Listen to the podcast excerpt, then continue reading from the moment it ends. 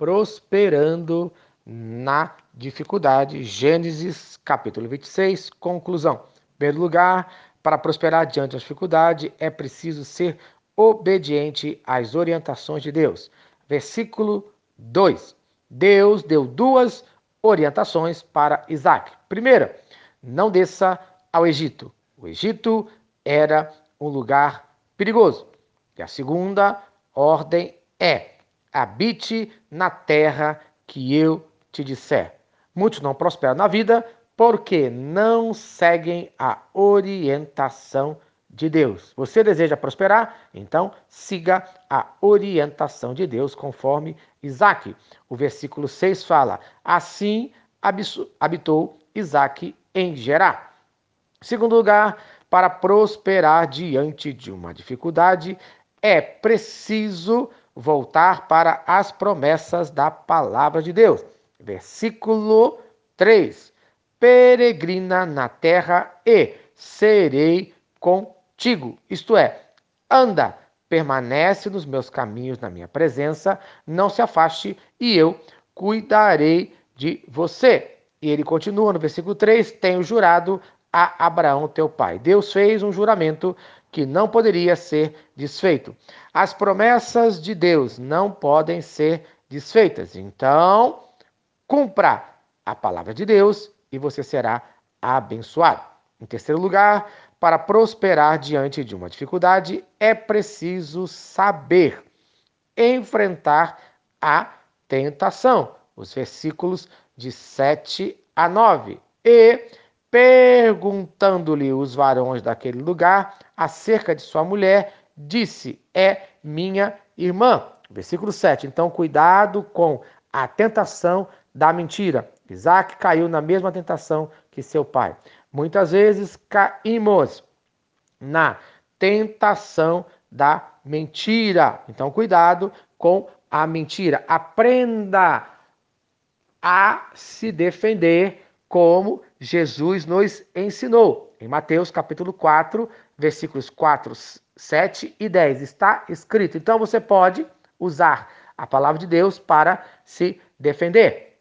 Quarto lugar, para prosperar diante de uma dificuldade é preciso experimentar os milagres de Deus. Versículos 12 e 13. Versículo 12 fala: Semeou Isaac e colheu. Por quê? O motivo? Porque o Senhor o abençoava. Então, preste atenção. Se você trabalhar, vai colher, mas com a benção de Deus. Em quinto lugar, para prosperar diante da dificuldade, é preciso estar preparado para enfrentar oposição sem perder a paz. O versículo 14 fala que existiam invejosos, muitos vão invejar o seu sucesso. O versículo 16 fala: aparta-te de nós, isto é, você vai enfrentar a rejeição. Os versículos 20 e 21 falam de contendas, brigas, lutas, mas aprenda uma coisa: a sua luta não é contra carne nem sangue, conforme fala Efésios capítulo 6, versículo 12, porque não temos que lutar contra a carne e o sangue, mas sim contra os principados, contra as potestades, contra os príncipes das trevas deste século, contra as hostes espirituais da maldade nos lugares celestiais. Amém. Aprenda a lutar com as armas de Deus. Em sexto lugar, para prosperar, é preciso adorar ao Senhor. Preste atenção. Para prosperar diante de uma dificuldade, é preciso adorar ao Senhor. Aprendemos isso com Isaac. No versículo de número 25, fala: Isaac construiu neste lugar um altar, invocou o nome do Senhor. Ali armou acampamento e os seus servos cavaram outro poço. Amém. No dia de hoje, você já aprendeu a adorar a Deus em todos os momentos da sua vida? Então, agora, se você está passando por lutas, adore ao Senhor. Se humilhe diante dele e creia na prosperidade diante da dificuldade. Amém, amém. Se esta mensagem abençoa a sua vida, compartilhe com quem você ama.